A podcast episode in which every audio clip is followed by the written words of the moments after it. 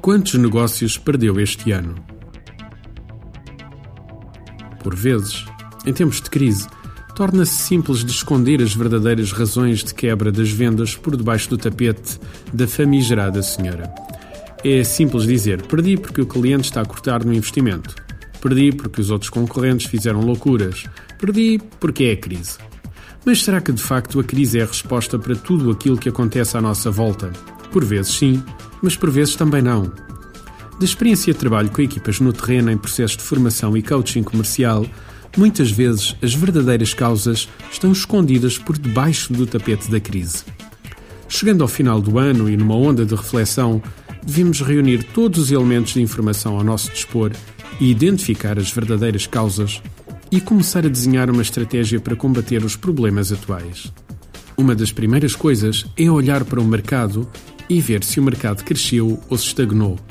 Muitas vezes não se está a vender na nossa empresa, mas no geral do mercado os números de vendas totais continuam a um nível normal. O que notamos muitas vezes é que a empresa para, mas a concorrência não. E se em situações de crise, como dizem os chineses, existem também muitas oportunidades a serem exploradas. Se assim não fosse, não continuávamos a ter exemplos de sucesso em Portugal, alguns deles nossos clientes que continuam a estar na crista da onda e são muitas vezes referenciados nas notícias como um exemplo a seguir.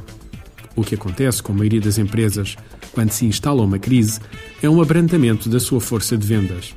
A prospecção baixa com o habitual argumento de que os clientes não estão a receber-nos.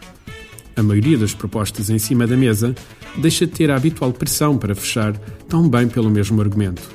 E quando menos damos conta, a empresa está no autêntico marasmo de vendas e a entrar por um caminho em tudo menos saudável. Em tempos de crise, é urgente realizar intervenções com a equipa para que esta não se desmotive. Há que reforçar as formações, sessões de trabalho, reuniões comerciais com vista a encontrar soluções. Acima de tudo, não deixe a crise instalar-se na cabeça dos vendedores. Nesta época, somos muitas vezes chamados às empresas para realizar workshops motivacionais de forma a dar um aumento de energia às equipas. Seja com a tradicional formação de vendas, seja com ações mais completas no âmbito do coaching comercial, seja com outros programas específicos que desenhamos para as empresas que se encontram nesta situação. É curioso que muitas vezes os clientes nos dizem: Já andamos a dizer isto aos nossos vendedores há bastante tempo, mas não nos ouvem. Vocês conseguirem-no à primeira. Qual é o segredo? O segredo é simples. Muitas vezes, ao estarmos muito próximos da equipa e ao repetir exaustivamente a nossa mensagem, os elementos da equipa deixam de nos ouvir. Ao entrar uma pessoa de fora, estão muito mais abertos à mensagem que essa pessoa lhes possa trazer. Já lá diz o ditado: Santos da casa não fazem milagres. E por vezes é mesmo isso que acontece.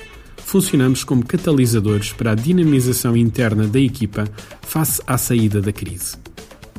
Ainda esta semana estive num cliente nosso a fazer precisamente isso, a coordenar as jornadas estratégicas para o ano, colocando em cima da mesa todos os planos de combate à crise a operacionalizar no próximo ano.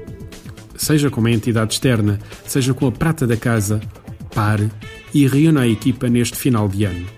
Procure combater a situação atual através do envolvimento de todos no desenho de planos para ações concretas. Desenhem iniciativas a realizar. Vejam quais são os vossos melhores clientes e nos quais convém apostar no próximo ano. Vejam os que têm o potencial para crescer. Acima de tudo, analisem quais as razões que vos impediram de chegar onde queriam chegar, excetuando a crise. Essa já é notícia velha. Artigo de José Almeida, locução de João de Souza, produzido nos estúdios da Universidade Autónoma de Lisboa. Procure mais recursos no site ideiasedesafios.com.